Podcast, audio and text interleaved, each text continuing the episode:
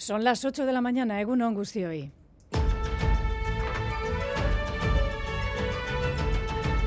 Crónica de Euskadi con Aichiber Bilbao. Pese a que han sido unas negociaciones que se han extendido por más tiempo que los propios actores esperaban, finalmente Euskadi no es diferente y al igual que en el Congreso de los Diputados o en Galicia, que tiene elecciones en febrero, Podemos y Sumar no suman, no ha habido acuerdo. La ruptura como tal no se ha escenificado. Podemos ha arrancado su campaña y hoy se presenta el acuerdo A3 entre Sumar, Esqueranitza y Ecuo.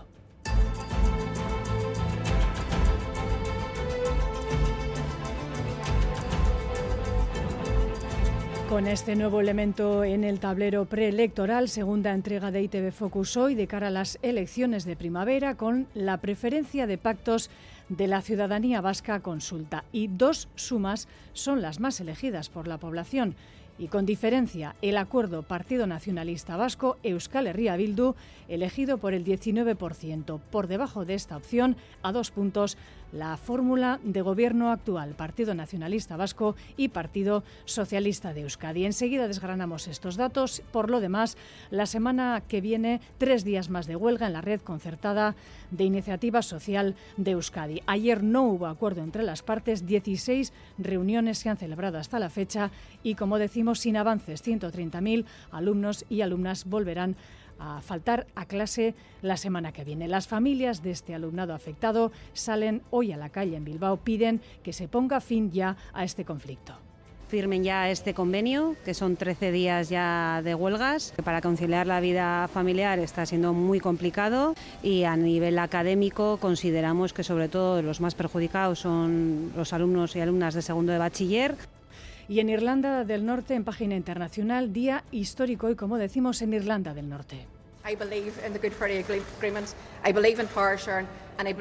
Es Michelle O'Neill del Sinn Féin quien hoy se va a convertir en ministra principal de Irlanda del Norte. Por primera vez, un partido nacionalista va a liderar el gobierno. El Sinn Féin ganó las elecciones hace dos años. Un gobierno que ha estado este tiempo, dos años parado, bloqueado por el desencuentro con los unionistas, quienes han alcanzado un acuerdo con Londres que suaviza las consecuencias del Brexit en la zona, por lo que el gobierno en el Irlanda del Norte echará previsiblemente ya hoy a andar. Y de vuelta a casa, San Blas, día grande hoy en las localidades que celebran y recuerdan al santo protector de las gargantas. En el caso de Vizcaya es Abadiño, primer test allí de las y los productores de cara a las protestas convocadas este jueves en Vizcaya. Está a volver en el resto de territorios vascos en reclamación de mejores precios y mejores condiciones para el sector primario. Vamos ahora ya con el avance de los titulares del deporte. John Hernández, Egunon. Egunon el Athletic de Ernesto Valverde sigue en la cresta de la ola. Anoche los Turigorris vencieron por 4 a 0 al Mallorca en un gran partido. Hoy se enfrentan a la Vez y Barcelona a las 6 y media y a las 9 juegan en Montilivi el Girona de Michel y la Real de Imanol. En Liga F a las 12 del mediodía el Athletic visita a un Granada en apuros. En baloncesto tenemos Liga Endesa a las 9 menos cuarto de la noche. El Surne Bilbao Basket visita a Lucán Murcia en busca de la novena victoria liguera. Y en Liga Femenina Endesa anoche tuvimos el triunfo del líder Causcotren ante el Celta por 77 a 57, pero también las derrotas del Guernica y del Araski. Lo Inte cayó en casa por 66 a 75 ante el Baxi Ferrol. Araski perdió por 65 a 56 en Madrid contra Estudiantes. En pala tenemos la gran final del individual. Se enfrentan Urruti y Maldonado. Y en pelota anoche en Amorebieta la victoria fue para Peyo Echeverría y Zabaleta por 22 a 14 ante Lasso y Urruti Cochea. En la tarde de hoy tenemos dos festivales. En la Brit se enfrentan Ezcurdia y Tolosa ante Peña y Albisu. Y en Idiazabal juegan el Ordi Rezusta contra Artola Ei. Es que Ricascoyón buscamos el pronóstico de Euskalmet para las próximas horas. Nayara Barredo, Euskalmet, Egunon. Egunon hoy irá levantando con el paso de las horas. Todavía a primeras horas estará algo nublado, con nubes bajas y también tendremos bancos de niebla en muchas zonas del interior. Pero de cara al mediodía y primeras horas de la tarde predominará el ambiente soleado. De todas formas, no descartamos eh, que en la línea de costa no levante del todo, de modo que durante la tarde también podremos ver algunas nubes bajas. El viento soplará flojo, predominando la componente este, y en cuanto a las temperaturas, subirán en el interior, mientras que seguiremos con valores valores en la costa. De forma general, hoy alcanzaremos los 14 o 15 grados de máxima. Por lo tanto, hoy irá levantando, aunque en la costa puede que no despeje del todo, y seguiremos con tiempo muy tranquilo. En carreteras, precaución en el Nacional 634, en el túnel de Eibar, sentido Donostia. Un vehículo se ha salido de la calzada y obstaculiza un carril. La Archancha está regulando el tráfico en este punto. Nacional 634, en el túnel de Eibar, en sentido Donostia. Reciban un saludo de la redacción de esta crónica de Euskadi fin de semana. El control técnico coordinan Joseba Ruela y Aitor Arizabalaga. A las 8 y 5 comenzamos. Crónica de Euskadi con Aichiber Bilbao. Sin fecha aún para las elecciones de primavera, pero la precampaña ha arrancado ya, unas elecciones que se presentan más reñidas que nunca. ITV les ofrece estos días ITV Focus, la mayor encuesta sobre intención de voto de cara a las próximas elecciones. Conocíamos ayer una foto fija con dos escaños de diferencia entre PNV y Euskal Herria Bildu, Partido Socialista también al alza, Partido Popular manteniendo su representación, Vox fuera del Parlamento Vasco y un espacio de izquierda que dividido, que es así como irán a elecciones, reduce su, mitad, su fuerza a la mitad segunda entrega hoy sobre opciones de pactos preferidos por la ciudadanía y también sus principales preocupaciones. EITB Focus. Barómetro de las elecciones al Parlamento Vasco 2024. El abanico de pactos es amplio entre Partido Nacionalista Vasco, Euskal Herria Bildu y Partido Socialista de Euskadi. Se podría dar todo tipo de combinaciones para lograr la mayoría absoluta, pero hay dos opciones que destacan sobre el resto, y Manuel Manterola. Dos opciones destacadas sí y con mucha diferencia. Además, el primero, el pacto que más simpatía despierta es PNV más EH Bildu. Es el preferido para casi el 19%. Segunda opción, el PNV con el PSE, es decir, la fórmula actual es lo que responde el 17,2%. Otras opciones quedan ya muy lejos. Un acuerdo EH Bildu, el Carrequín Podemos, por ejemplo, lo verían con buenos ojos poco más del 5% de la ciudadanía. Pero ¿qué prefieren en concreto los votantes de cada partido? Entre los del PNV, el pacto preferido con diferencia es con los socialistas, lo dice un 43% frente al 23% que se inclina por pactar con EH Bildu. En el caso de los socialistas, esta preferencia es todavía más acusada. La mitad aboga por pactar con los gelzales y apenas un 7% lo haría con EH Bildu. Y entre los votantes de EH Bildu, ¿qué opción sobresale? La de un acuerdo con el PNV, es lo que responde el 32,5%, porcentaje que cae a la mitad si se plantea una coalición con el Carrequín Podemos. Más cuestiones que se han abordado en este estudio demoscópico. Una de las claves en todas las citas electorales suelen ser las preocupaciones o prioridades que marca la ciudadanía y en este caso, Manuel Manterola, no hay grandes sorpresas. Eso es, podríamos resumirlo en dos grandes bloques, economía y sanidad. El principal problema de Euskadi es el fomento de la actividad económica y el empleo, es lo que dice casi el 18%. En segundo lugar aparece la sanidad, Osaki Deza, casi un 11% lo sitúa como uno de los principales problemas de Euskadi. A partir de ahí, la corrupción, la vivienda, la carestía de la vida y la inseguridad ciudadana. Esto como principal problema de Euskadi. Si trasladamos esta pregunta a nivel personal, problema que más inquieta a nivel personal aparece todo lo relacionado con el empleo, el paro, sueldos precarios. Eso en primer lugar, algo similar viene después, problemas económicos, carestía de la vida y en tercer lugar aparece la sanidad. Y por último, una nota, la que concede la ciudadanía a la gestión del gobierno vasco. Le dan un 6,3 con un 84% de aprobados. De hecho, la gestión aprueba, según EITB Focus, incluso entre los votantes de H. Bildu, que le dan un aprobado justo. Esto como valoración, digamos, general a la pregunta de si la gestión ha mejorado o empeorado en los últimos ocho años, la respuesta es que cuatro de cada diez no ve cambios destacables. Algo menos, un 35% cree que la gestión ha empeorado y los que creen que ha mejorado son dos de cada diez.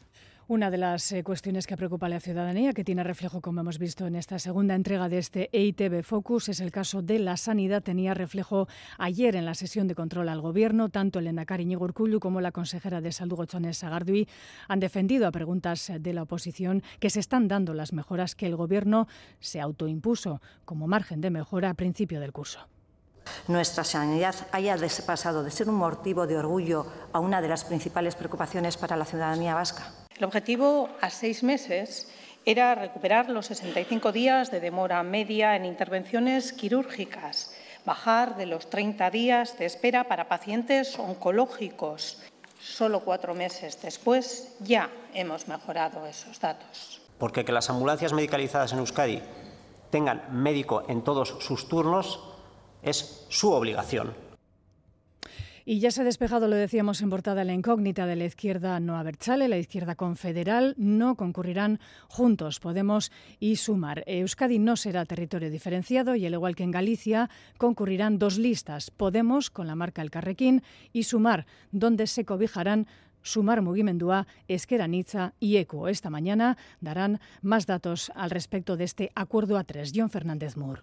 Sí, con Podemos al margen, Sumar, Esqueranitza y Verdea Quecuo van a presentar un preacuerdo para concurrir juntos a las elecciones al Parlamento Vasco. En los anteriores comicios autonómicos, los del año 2020, Esqueranitza se presentó de la mano de Podemos, mientras que Equo lo hizo en solitario. Las tres formaciones, Sumar, Esqueranitza y Equo, se presentarán bajo la marca Sumar a estas elecciones. Y esos detalles del preacuerdo los van a anunciar en una comparecencia conjunta que van a llevar a cabo a las once y cuarto de la mañana. En ella van a participar Alba García, candidata al Endacari de Sumar, John Hernández de Esquerra y Carmen Muñoz de Ecuo. Eh, van a ser las dos únicas mujeres a la cabeza de las listas de los partidos estas elecciones. Alba García, la candidata de Sumar, y Miren Gorrochategui, la de Podemos, quien ayer era ratificada por más del 90% de su militancia y antes de conocerse este acuerdo a tres lanzaba ya su candidatura. Y no Iglesia. La escenografía ya daba que pensar en un acto en el que Miren Gorrochategui era proclamada candidata al Endacari por Podemos, banderas moradas, un vídeo de apoyo de Yone Belarra y gritos de sí se puede como telón de fondo. Sin mencionar a Sumar ni una sola vez, Gorrochategui ponía en valor el trabajo que ella y su formación vienen haciendo en la Cámara Vasca. Es una candidatura que no cae del cielo. Esta candidatura no surge de la nada acoge la experiencia y el hacer. Yo quise poner en valor el trabajo que habíamos hecho en el Parlamento Vasco a lo largo de la legislatura. Bien, pues hoy tenemos un reconocimiento público, no solo, pero también a este trabajo. Y es ahí donde tenemos que poner todas nuestras fuerzas, sin vetos y sin líneas rojas. Ignorando que a esa hora seguía en el aire la incógnita sobre una coalición de la izquierda confederal, la candidata morada se centraba en el resto de adversarios para subrayar que Podemos es la única opción real para que haya un gobierno de izquierdas, ya que el denominador común entre el resto es que no conciben un gobierno sin el PNV, sin la derecha vasca, decía, ahora que hasta EH Bildu se ha abierto a gobernar con los yelchales. Podemos es ahora, decía, más importante que nunca.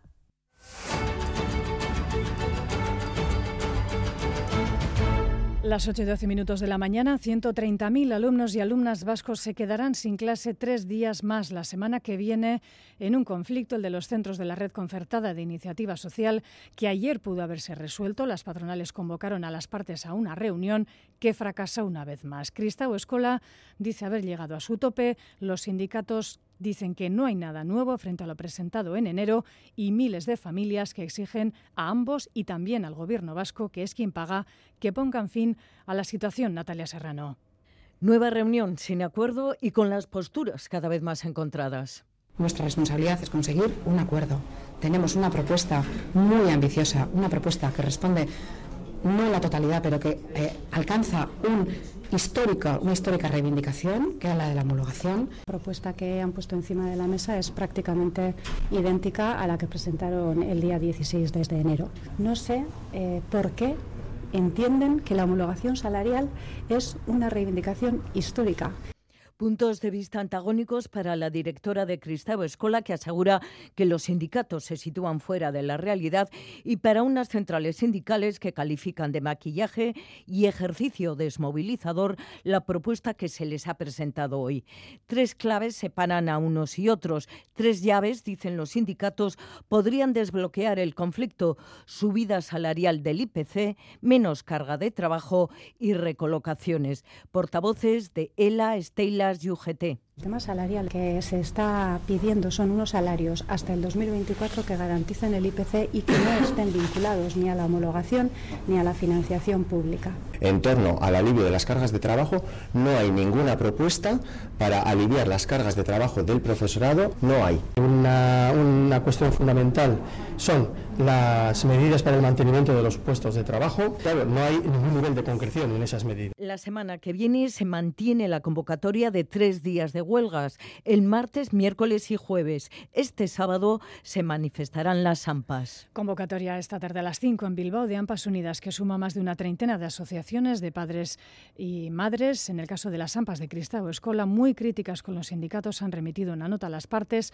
a todas, censurando que el conflicto laboral ha derivado, dicen, en una lucha sindical. Y el juzgado de Tolosa ha ordenado ayer el ingreso en prisión comunicada y sin fianza del osteópata de Tolosa acusado de agresión sexual por seis de sus clientas. Como saben, fue detenido, eludió la prisión, pagó una fianza cuando fueron dos las denuncias y en algo más de una semana los casos denunciados ante la policía se han triplicado. Por eso la decisión dada a conocer ayer. David Beramendi. Sí, prisión provisional comunicada y sin fianza para el osteópata de Tolosa investigado por delitos de agresión sexual contra seis mujeres. El juzgado de esta localidad guipuzcoana toma la decisión a instancias de la Fiscalía y tras tomar declaración al propio osteópata y a las últimas cuatro mujeres que le han denunciado. Se ha tenido en cuenta, dicen fuentes judiciales, el alto número de denuncias, seis en total, y también por el riesgo de fuga como consecuencia de lo elevado de las penas us en el caso de que fuera condenado. Según han denunciado sus clientas, el presunto agresor comenzaba siempre su sesión de masaje en áreas como la espalda, cuello, zona lumbar, pero luego sin ningún consentimiento ni autorización previa pasaba a zonas íntimas. Tras las dos primeras denuncias, el osteópata fue detenido el pasado 21 de enero, dos días después fue puesto en libertad con cargos. Ahora, lo dicho, ingresa en prisión. En página internacional hoy, este sábado, se cumplen dos años desde que el Partido Unionista del Ulster anunció la ruptura del gobierno en Irlanda del Norte y el consecuente bloqueo de las instituciones norirlandesas. Y precisamente hoy esas mismas instituciones vuelven a ponerse en marcha gracias al acuerdo alcanzado esta semana entre los unionistas y el gobierno de Londres. Al margen del desbloqueo, histórico paso además porque a la cabeza de ese gobierno en Irlanda del Norte va a estar un partido nacionalista, el Sinn Féin, que ganó las elecciones hace dos años. Oscar Pérez. El Parlamento norirlandés echa a andar tras 24 meses de bloqueo y gracias al acuerdo que suspende los controles, salvo excepciones, a los productos británicos que entren en el norte de Irlanda. El Sinn Féin asumirá la jefatura de gobierno por primera vez desde los acuerdos de Viernes Santo. Michelle O'Neill será la ministra principal.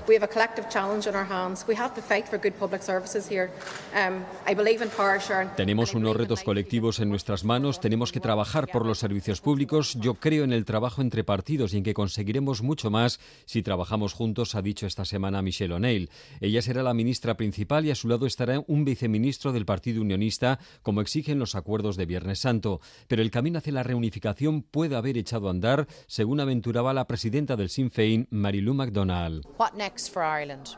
What's the next chapter in the Irish story? And for me, unquestionably, the next story, the next chapter is about reunification. No haber tenido gobierno durante dos años ha provocado que los servicios públicos se hayan deteriorado, los sueldos de los funcionarios se hayan congelado y problemas como la vivienda se hayan agravado. Los ciudadanos estaban bastante hartos por lo que la puesta en marcha del nuevo Ejecutivo y Parlamento y los 3.600 millones de euros que va a mandar Londres pueden ser un bálsamo adecuado. Volvemos a casa. Hoy es día 3 de febrero, San Blas, día grande en las localidades que celebran al Santo Protector de Gargantas. Es el caso en Vizcaya de Abadiño. Allí está nuestro compañero Eder Menchaca, Egunon Eder. Día de feria ganadera, agrícola, donde también se va a testar el ambiente entre las y los productores, ambiente previo a las protestas anunciadas para esta próxima semana. Adelante. Sí, protestas aquí en nuestro país que se llevarán a cabo en Bilbao el próximo día 9, el, día, el viernes, convocadas por los sindicatos agrarios N y EMBA. Será una concentración de tractores que pondrá rumbo a la capital vizcaína bajo el lema Euchi Baserriari para denunciar la amenaza, dicen, de productos que llegan de otros países. Eso será el viernes. Hoy representantes de esos sindicatos estarán aquí presentes atendiendo a los medios de comunicación. Esto en el marco de la Feria de San Blas, como dices, aquí en Abadiño, que ya arranca motores con 190 cabezas de ganado, prácticamente todas aquí preparadas eh, ya. De ellos se encargan los ganaderos como los de la ganadería Hitor Bilbao. Escuchen. Bueno, betiko moru, gente asko torrikoa, baina konprado está torriko oine asuntu mehi. Presentes un centenar de productores, una feria repleta de tortas de San Blas, de los tradicionales cordones, serán decenas de productos a degustar y poder comprar. Como punto principal, este parking del Trinquete de Selayeta y la Plaza Champorta. En Abadiño, a partir de las 9, comenzará el servicio gratuito de autobús lanzadera para acercarse desde la estación de tren en esta cita tan especial para muchos y muchas. Las 8 y 19 minutos eh, de la mañana. Hace tiempo que el dicho por San Blas, la cigüeña verás y si no la vieres año de nieves, ha dejado de tener vigencia, ya que desde el año 2019 la cigüeña blanca dejó de migrar en invierno y se queda entre nosotros a hibernar, Begoña Jiménez. Sí, pero son 30 menos que en 2022 como consecuencia del retraso de la migración por el calor en otoño. El 18% de los ejemplares son nacidas en casa, el resto proceden de Francia, zona atlántica, Alemania, Suiza y Polonia. Encuentran alimento en nuestros humedales, donde habita el cangrejo rojo, que es su preferido, y en los vertederos.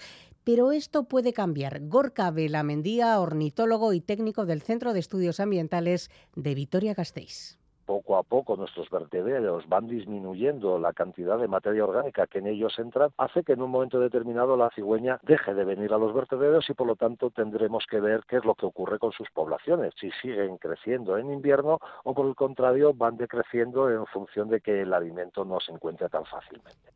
La mayoría crían en territorio alavés, Llanada Alavesa, Salburúa, Embalse del Zadorra y Vitoria, en Vizcaya, en Orduña principalmente, y parejas sueltas en Amorebieta, Urdaibay, Munguía y Plencia. En Guipúzcoa se observan de vez en cuando. Fueron capaces de sacar 102 pollos, 24 parejas menos que en el año 2022. Pero este dato demuestra que la situación de las poblaciones de cigüeñas en Euskadi se está estabilizando. Son fieles a su pareja y a su hogar y si no las vieres, año de nieves. Crónica de Euskadi. Deportes.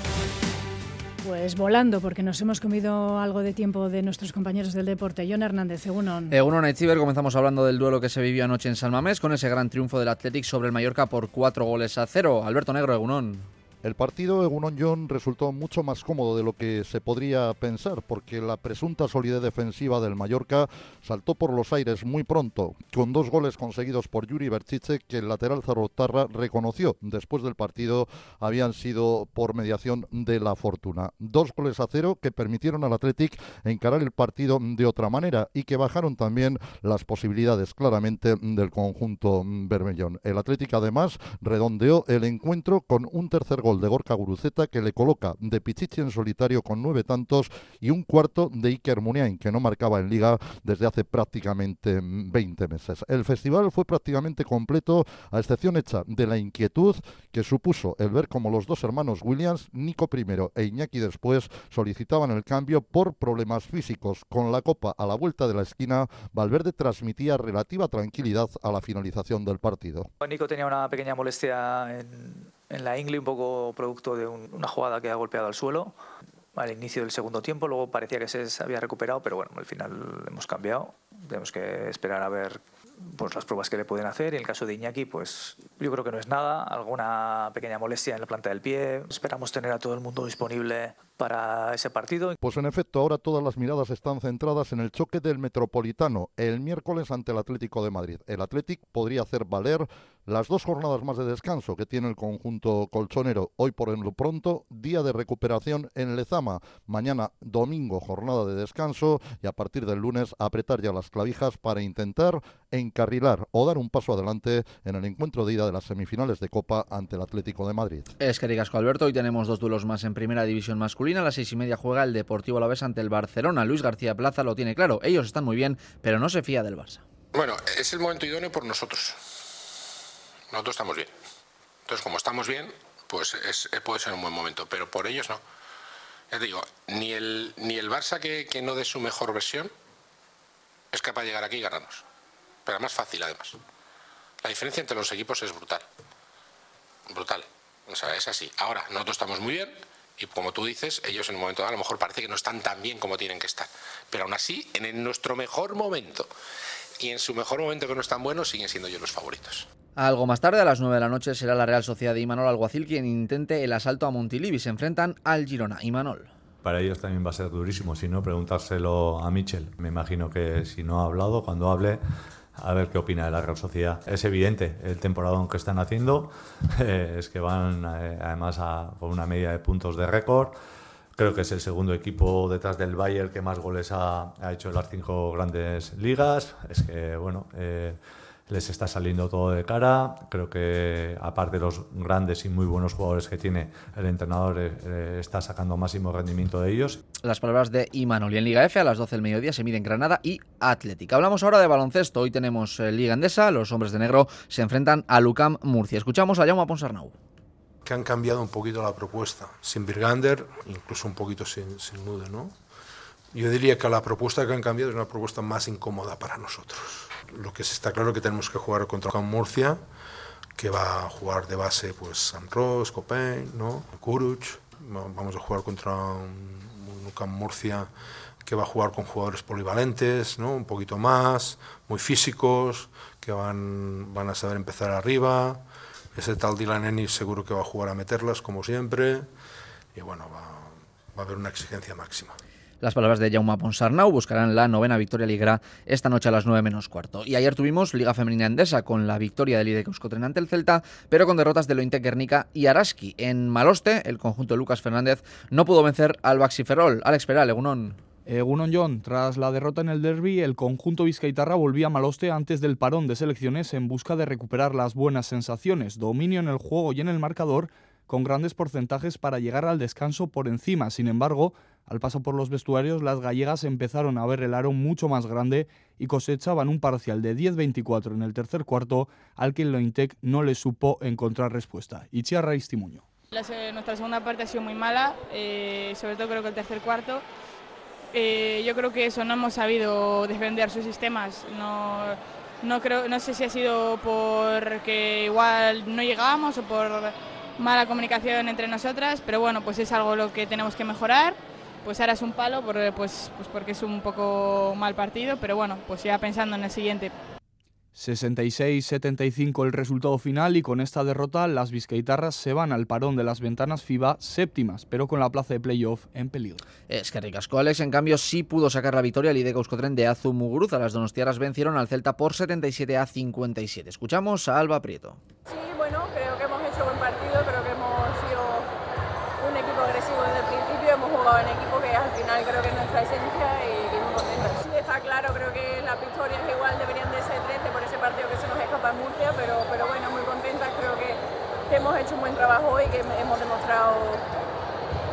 merecemos esas 12 victorias.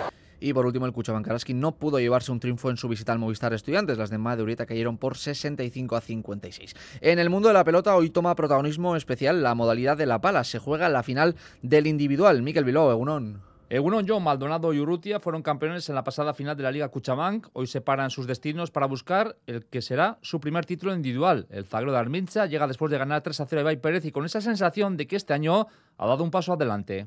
Este año lo he cogido con muchas ganas, bien preparado físicamente. Ya el año pasado creo que hay un pasito, llegando a las semifinales y me queda dos tantos de la final.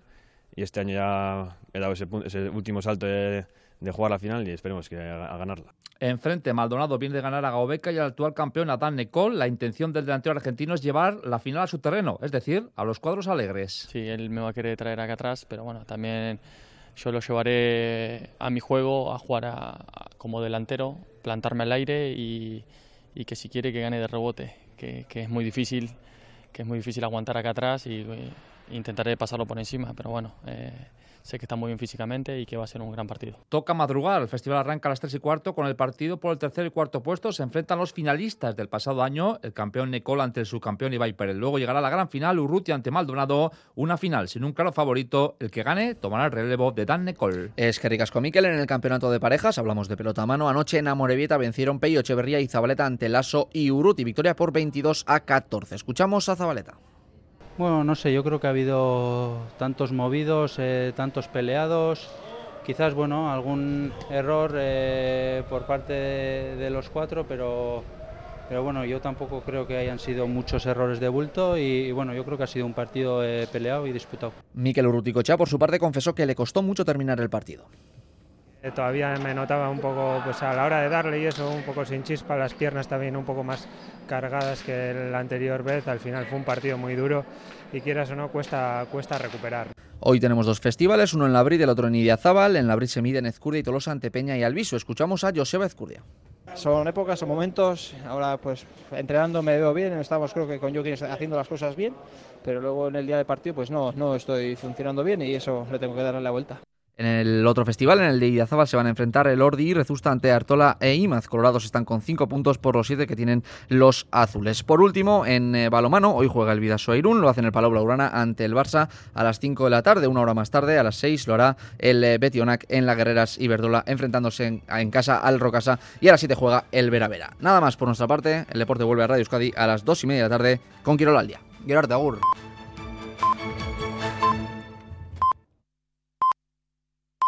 Son las ocho y media de la mañana, Egunon. Crónica de Euskadi.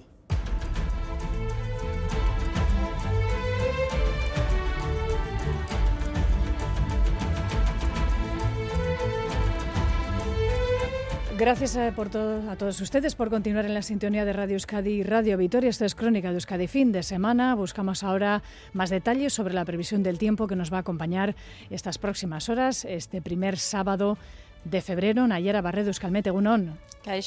¿Qué tiempo vamos a tener hoy, día de San Blas? Bueno, pues en general más luminoso que ayer. ¿eh? Es cierto que todavía a primeras horas de la mañana, bueno, pues eh, tendremos eh, bastantes bancos de niebla en puntos del interior, niebla densa además que se ha formado en algunas zonas. También en puntos de la vertiente cantábrica veremos algunas nubes bajas, pero en principio con el paso de las horas esa nubosidad va a ir a menos y es probable que de cara a las horas centrales tengamos un ambiente bastante luminoso, bastante soleado de forma general. No obstante, no descartamos que cerca de la costa, justo en la franja costera, bueno, pues eh, no despeje del todo y que puedan quedar algunos restos de nubes bajas también durante la tarde, pero bueno, en general, como decíamos, ambiente bastante claro. El viento tampoco tendrá mucha fuerza, soplará, soplará muy flojo, tendiendo la componente este. Y en cuanto a las temperaturas máximas, que en el interior sí que notaremos una pequeña subida respecto a ayer. En la costa seguiremos con valores parecidos en general esas máximas se moverán en el entorno de los 14 o 15 grados. Hoy San Blas, mañana víspera de Santa Agueda. ¿Qué nos espera el domingo? Bueno, pues una situación muy muy parecida. ¿eh? Seguimos eh, bajo el paraguas de este anticiclón que nos está dejando un ambiente muy estable. Así que mañana también eh, comenzaremos el día con algunas nieblas, algunas nubes bajas, incluso eh, de forma puntual puede helar. Mañana en algunos puntos de Álava y Navarra. Y con el paso de las horas, mañana también esperamos que vaya luciendo el sol prácticamente en todas las zonas, aunque también cerca de la costa mañana no descartamos que puedan persistir esas nubes bajas. Pocos cambios en las temperaturas máximas que volverán a rondar esos 15 grados. Es que con Nayara. Vale, soy Agur. Tenemos ahora en nuestras capitales 4 grados en Gasteiz, 5 en Iruña, 6 en Bilbao, 7 en Donosti y 8 en Bayona. Y en carreteras, eh, atención porque siguen los problemas en la Nacional 634 en Eibar, sentido Donosti, a la altura del túnel, por el accidente de un turismo que está generando aún retenciones, según el Departamento Vasco de Seguridad. Porque Shanghai coloca a la Universidad del País Vasco Euskal Herriko Universitatea entre las mejores universidades en ingeniería. Porque habrá un trabajo para ti. Porque esta sociedad apuesta por ti para que estudiantes como tú hagan progresar nuestra sociedad. Infórmate sobre los grados, dobles grados y titulaciones internacionales de la Escuela de Ingeniería de Guipúzcoa de la UPVHU. Únete al progreso. En el programa líder de los lunes. El juego comienza en 3, 2, 1, ya. Va, va, va, lanza y lanza. Ir a por lana. Ahí está, ahí está, ahí está, ahí está. Que eso no vale. Y salir trasquilados. ¡Quitamos ya! ¡Nos va a meter el puñal! El conquistador del fin del mundo. Episodio 3. Este lunes por la noche en E ETV2. Echevarría, Blanchard, Barceló, Tellaeche, Ucelay, Óscar Domínguez, Menchugal. La Galería Lorenart presenta una extraordinaria colección de obras de arte de los autores más importantes del siglo XX y actual. Una oportunidad única al alcance de todos. Podrás adquirirlas del 3 al 12 de febrero en el Hotel Ercilla, Bilbao. Sintonizas Radio Euskadi. 64 años tengo y viviendo con la misma pasión que cuando tenía 21 años el periodismo de montaña, la literatura de montaña, la edición de libros, la cultura de la montaña y vivir en la montaña. Me apasiona la montaña. Él mismo es ya un personaje del mundo de la montaña. La Ruta Slow celebra los muchos años de vida de la revista Desnivel. Me llamo Darío Rodríguez. En 1981, con 21 años, comencé mi aventura, que fue editar la revista Desnivel. Somos quizás no la última revista en papel, pero una de las últimas revistas en papel y seguiremos siéndolo, peleando a la vez a tope el mundo digital, que también ahí es muy importante estar y vivirlo. La apuesta eh, nuestra siempre fue desde que nacimos, curiosamente como una revista muy sencilla, en blanco y negro, un auténtico fanzine, siempre la calidad. La Ruta Slow con Aitor Buendía, los domingos y festivos a la una de la tarde en Radio Euskadi. Compartimos lo que somos. Las 8 y 35 minutos de la mañana, tiempo ahora para repasar las noticias más importantes de la semana, revista de Flashback, mejor dicho, Flashback a la semana, que una semana más firma nuestra compañera Lourdes Soria.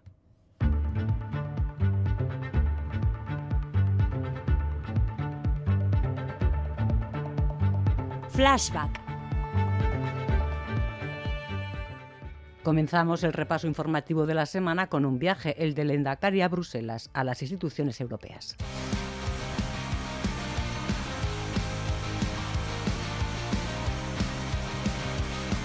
Allí Íñigo reclamaba un protocolo para garantizar que las naciones sin Estado participen en la toma de decisiones de la Unión Europea. La Unión Europea ha de dar cabida, protagonismo y cauce de expresión a la pluralidad de realidades nacionales que la conforman. Planteo esta cuestión desde la realidad de Euskadi. Que la Y vasca esté en marcha es cuestión de tres años más como mínimo. Primero tienen que estar listos los 175 kilómetros que la componen y eso parece que ocurrirá en 2025. Secretario de Estado de Transportes. Pues efectivamente el último de los tramos de esa plataforma pues estaría terminado en el primer semestre, a finales del primer semestre del año próximo.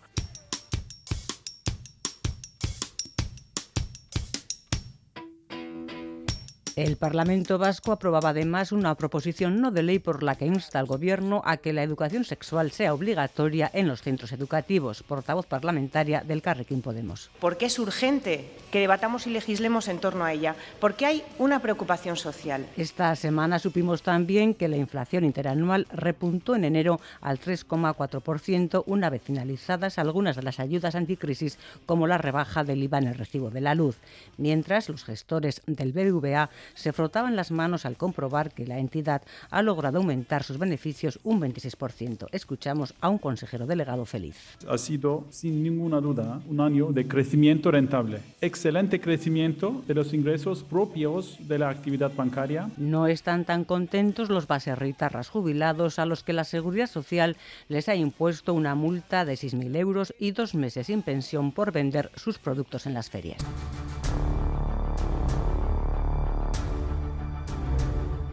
En clave política, tensión e incertidumbre hasta el último momento en el Congreso de los Diputados. Se votaba la ley de amnistía pactada, parecía, entre Partido Socialista y Junts, pero no, ministro Bolaños.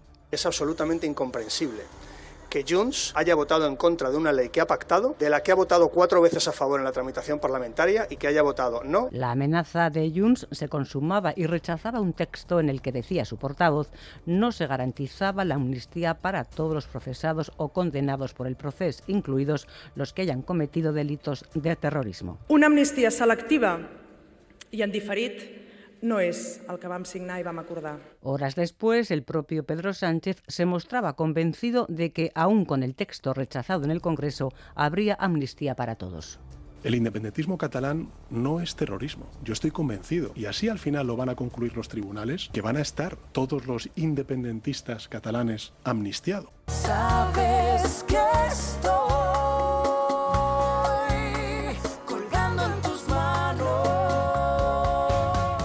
en manos del comisario de Justicia Europea dejaban representantes del PSOE y del PP la mediación de su encuentro con el ánimo de desbloquear por fin la renovación del Consejo General del Poder Judicial. Seguiremos trabajando en estos días para intentar avanzar en ese acuerdo que, insisto, tiene que ser definitivo. Soy muy pesimista, pero eh, no le voy a negar una oportunidad a este proceso de diálogo estructurado que se ha abierto. Como en los seriales, continuará. Y el malestar y las protestas de los agricultores que comenzaron en Francia con acusaciones de competencia desleal en el sector agroganadero, bloqueo de carreteras y descarga de camiones de otros países se extendían a toda Europa. Eh,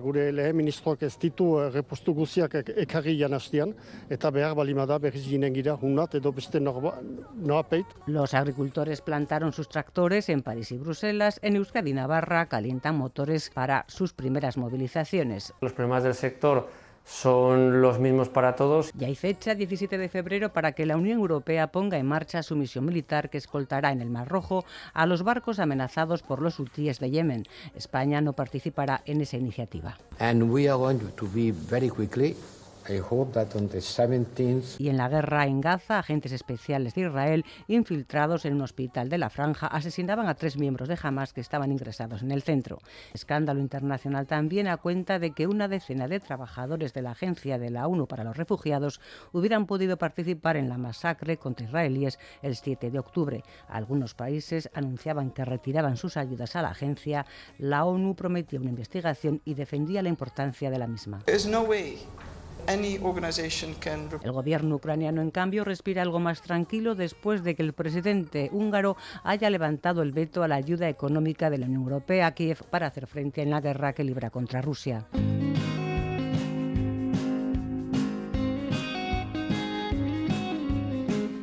Y con el adelanto de lo que será el próximo disco de Mark Knopfler cerramos este flashback, no sin antes destacar el nacimiento del Museo Digital Vasco o lo que es lo mismo, la nueva plataforma Museotic, consejero de Cultura. En Museotic hemos recogido las colecciones y los fondos de las instituciones culturales más importantes del país y sus colecciones están accesibles de una forma atractiva en esta nueva plataforma.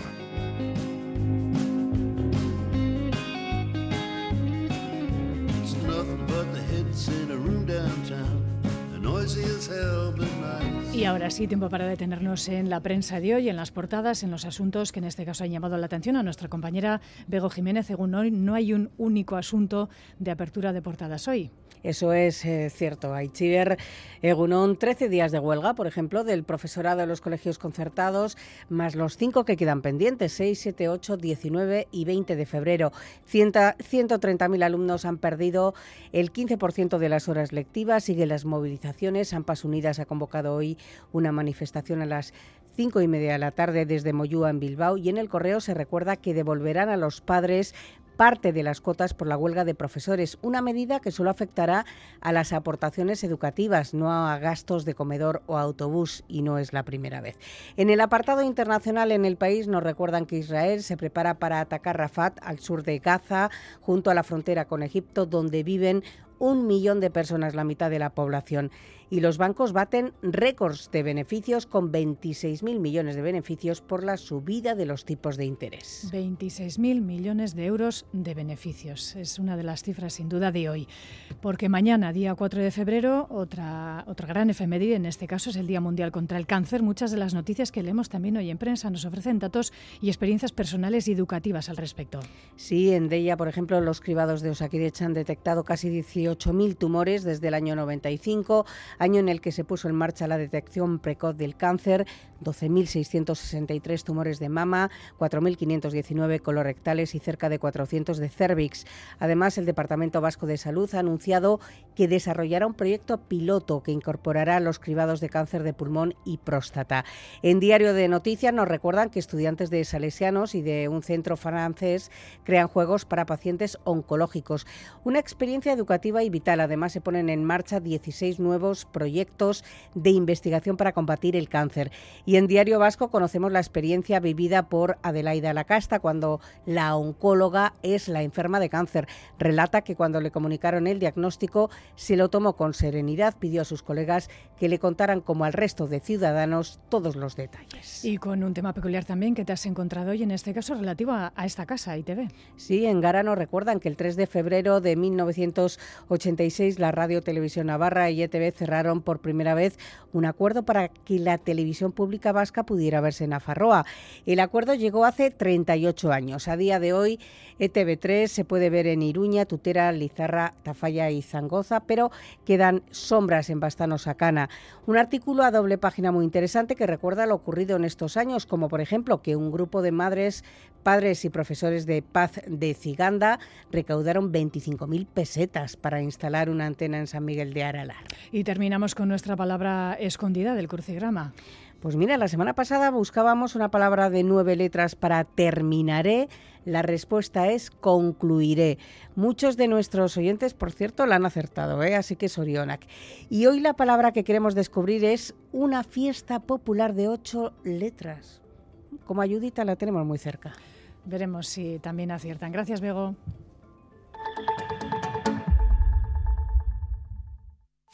En Mondragón Universitatea te ofrecemos estudios de grado en Ingeniería, Gestión de Empresas, Emprendimiento, Educación, Comunicación, Humanidades y Gastronomía. Es el momento de plantearte tu futuro. Entra en la web mondragón.edu barra prest y apúntate a las jornadas de puertas abiertas. Mondragón Universitatea. Learning from Reality. Echevarría, Blanchard, Barceló, Tellaeche, Ucelay, Óscar Domínguez, Menchugal. La Galería Lorenart presenta una extraordinaria colección de obras de arte de los autores más importantes del siglo XX y actual. Una oportunidad única al alcance de todos. Podrás adquirirlas del 3 al 12 de febrero en el Hotel Ercilla, Bilbao. Este lunes en Boulevard, Javier de Andrés, el candidato al Endacari del Partido Popular, a las 8 y media de la mañana en Radio Euskadi y E ETV2.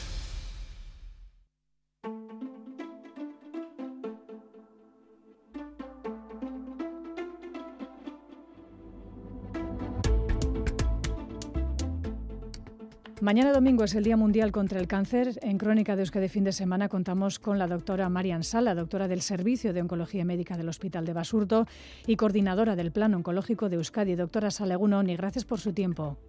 Egunon.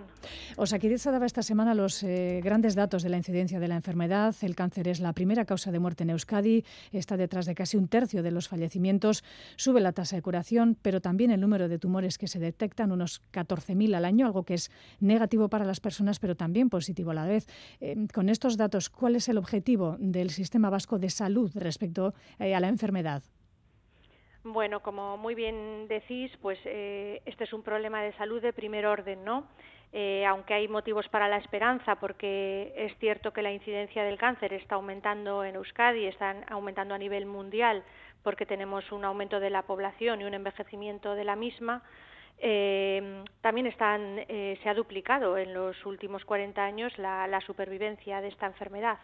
Eh, nosotros, eh, eh, con el Plan Oncológico de Euskadi, eh, en- iniciamos un punto de partida de, de un problema de salud que hay que atender y que hay que eh, eh, invertir eh, en todas las facetas de, de esta enfermedad, Ujú. empezando por la prevención, eh, diagnóstico precoz, mejoras en las eh, estrategias de tratamiento, mejor eh, calidad de vida para los pacientes y, por supuesto, pues eh, mantener esta tendencia hacia el descenso de la mortalidad y el aumento de la supervivencia de este gran problema de salud. Mm. ¿Es el gran reto del sistema vasco de salud del cáncer, doctora Sala?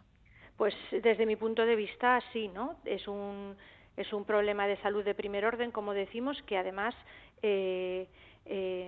los visos es que eh, a futuro la incidencia del cáncer va a seguir aumentando eh, y lo que tenemos eh, por delante pues es eh, que afrontar esta realidad, este este problema de salud de las personas eh, para poder eh, seguir ofreciendo eh, la mejor atención y eh, en la medida de lo posible pues eh, actuar en prevención y, y a nivel de diagnóstico precoz.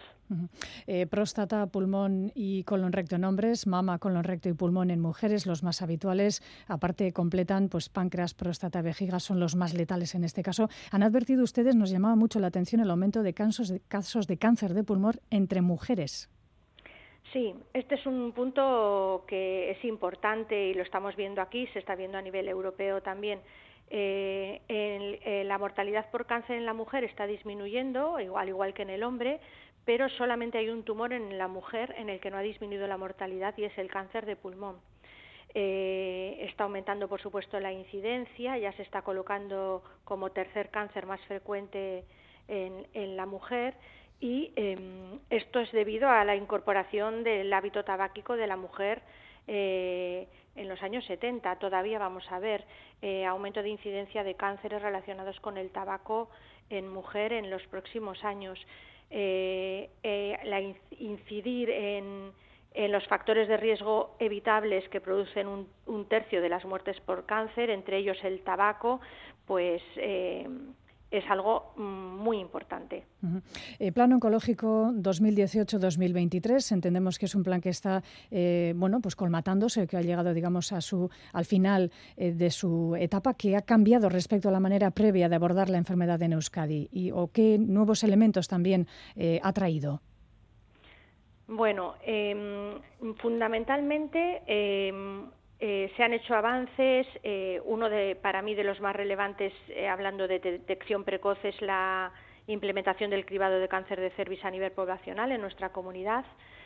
ha habido incorporación de tecnología a nivel de diagnóstico de cáncer, con la incorporación de técnicas de secuenciación, de los tumores o también incorporación tecnológica a nivel terapéutica, como puede ser avances en, todo el aparataje de, radioterapia o tenemos también una herramienta mm, corporativa para toda la comunidad para la prescripción de tratamientos sistémicos que se ha desarrollado durante este plan oncológico.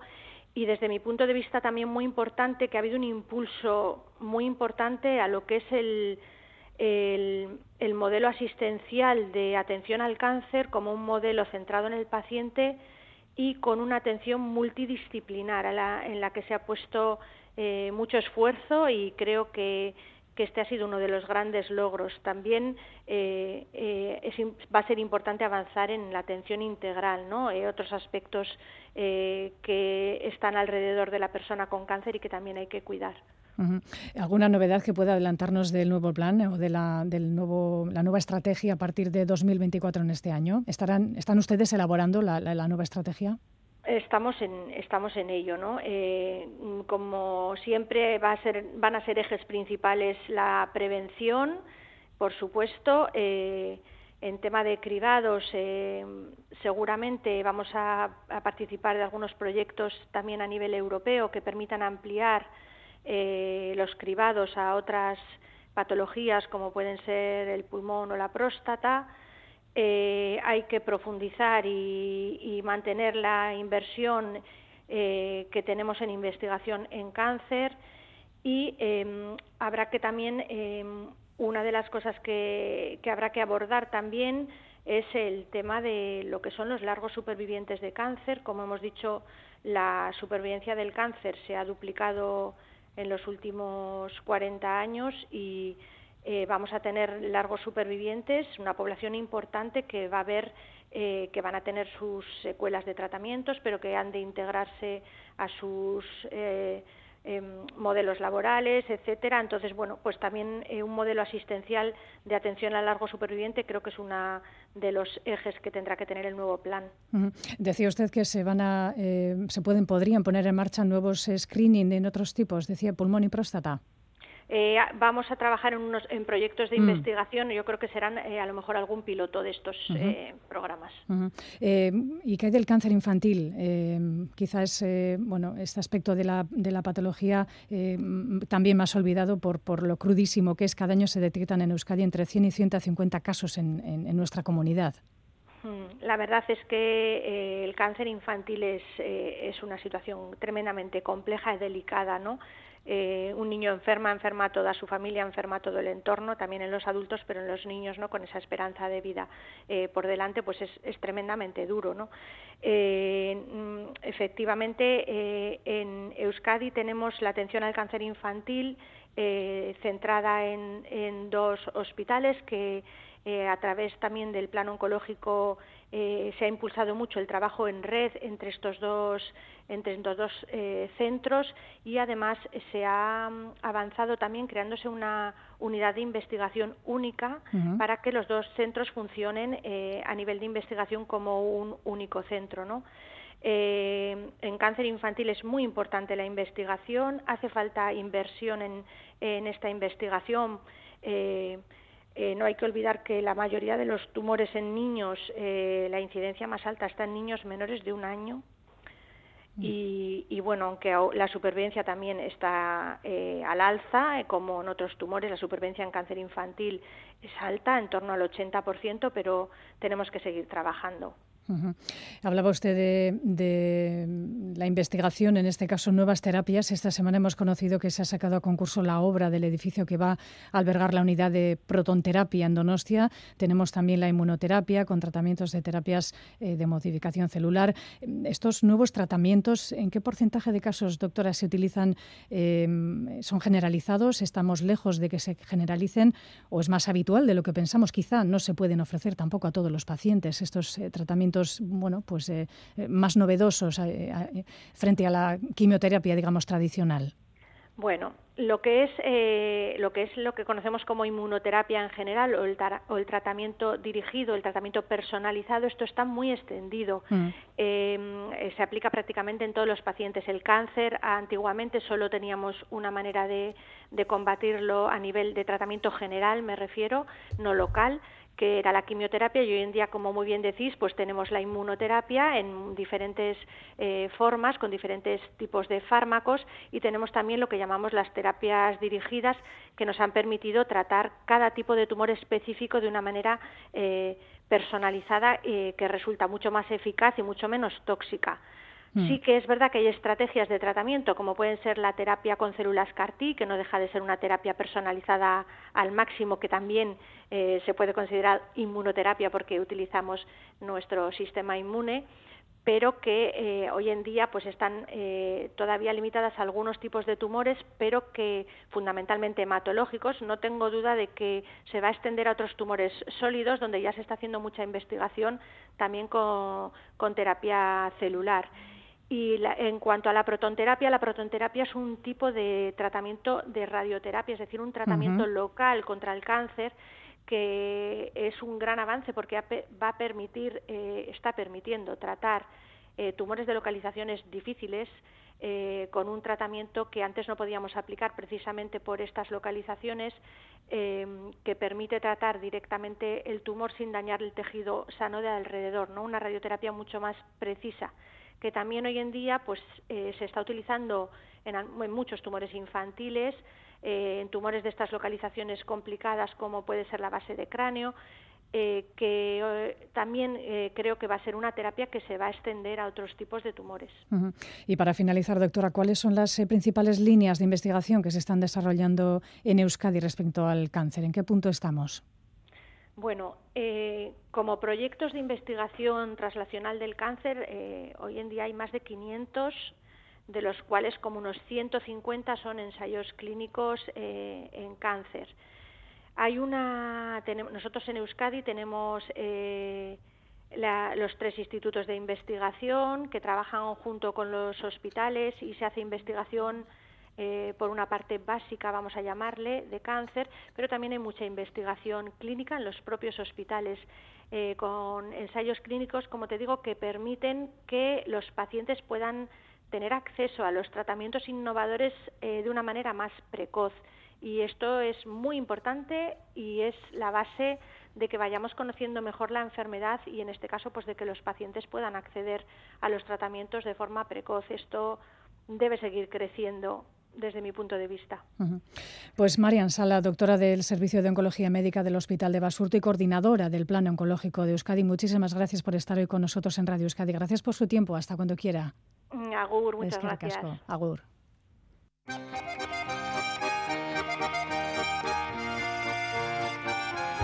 Y hasta las nueve nos quedamos con eh, música, la música de Unza, un grupo que termina esta noche, pone punto y final a su andadura musical, se despide después de una Trayectoria de 10 años. A partir de las 9 de la noche, el grupo guipuzcoano va a ofrecer su último concierto ante 8.000 espectadores que asistirán al pabellón Bilbao Arena de Miribilla. El adiós de Uncha va a ser una gran fiesta, nos dicen, llena de sorpresas, en la que participarán además más músicos sobre el escenario. Nos quedamos con su música hasta las 9.